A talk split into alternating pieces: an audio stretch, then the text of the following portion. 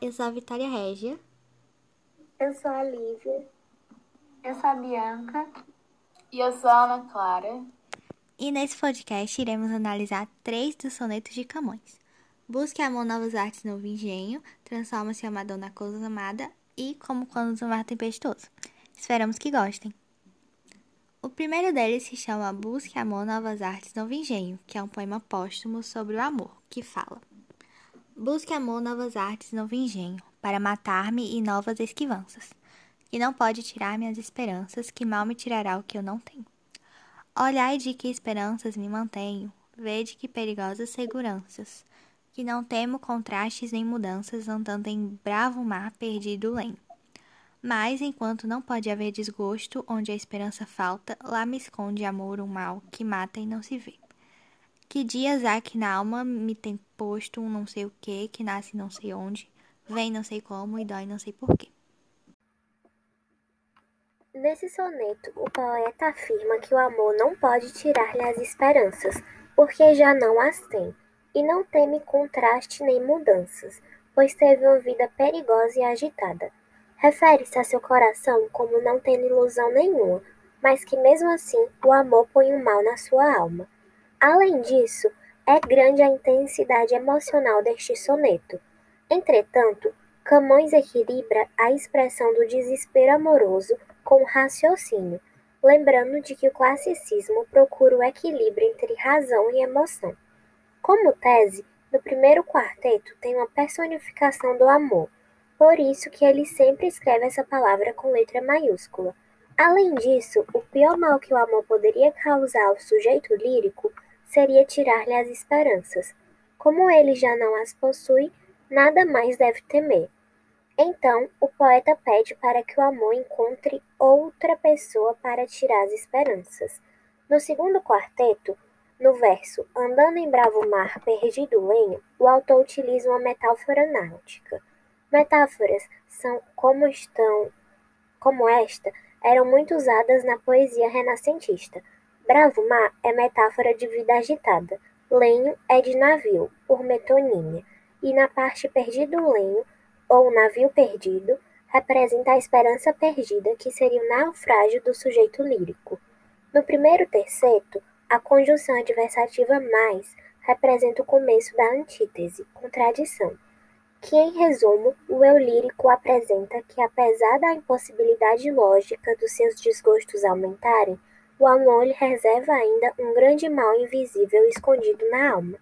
Ademais, no verso 11 desse terceto tem uma referência ao soneto O amor é fogo que arde sem se ver.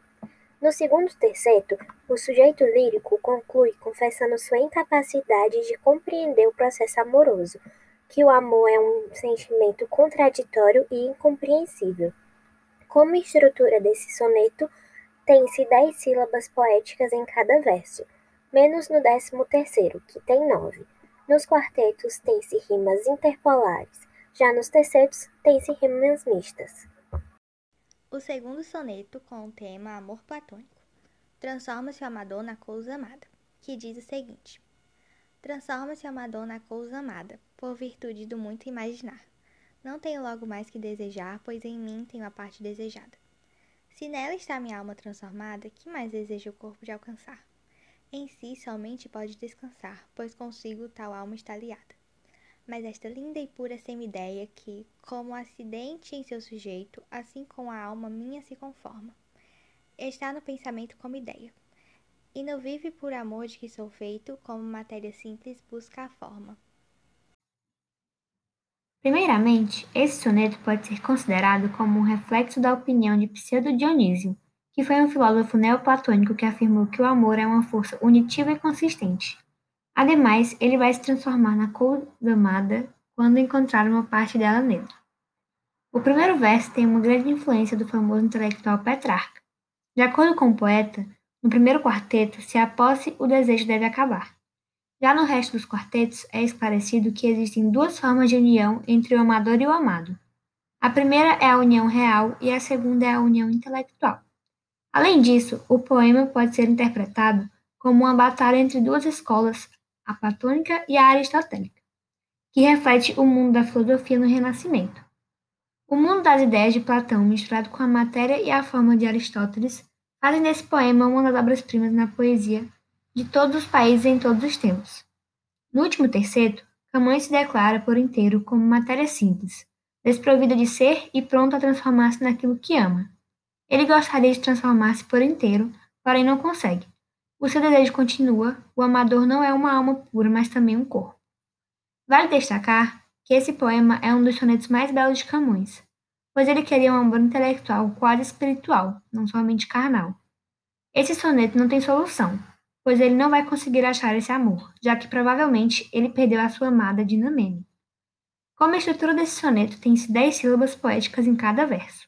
Nos quartetos, tem-se rimas interpolares, já nos tercetos tem-se rimas mistas. Agora, como terceiro e último soneto, temos Como quando do mar tempestuoso, que faz referência às grandes navegações. Como quando do mar tempestuoso, o marinheiro, laço e trabalhado, de um naufrágio cruel já salva nado, só ouve falar nele o faz medroso. E jura que, em que veja bonançoso, o violento mar e sossegado, não entre nele mais, mas vai, forçado pelo muito interesse cobiçoso. Assim, senhora, eu, que da tormenta de, de vossa vista fujo, por salvar-me, jurando de não mais em outra ver-me, minha alma, que de vós nunca se ausenta, dai-me por preço verbos, faz tornar-me donde fugir, tão perto de perder-me. O sujeito poético, ao longo dos dois quartetos, falou de uma metafórica aventura pelo mar que se tornou violento e que provocou um naufrágio, do qual o marinheiro consegue se salvar. Embora este naufrágio lhe tenha provocado medo, depois de se encontrar fora do mar, por interesse, regressa. Tal fato remete para o homem que, perdido de amores, jurou não voltar a amar, porém acaba se apaixonando novamente. Além das grandes navegações, o soneto abrange o tema do amor, especificamente os efeitos negativos que a visão da mulher amada provoca. Tanto que, ao longo do soneto, o sujeito poético faz uma comparação, utilizando os termos como, no verso 1, e assim, no verso 9, estabelecendo uma relação de semelhança entre o mar tempestuoso e sua amada. Desse modo, permite-se a descodificação de toda a metáfora do mar tempestuoso como uma relação, meta...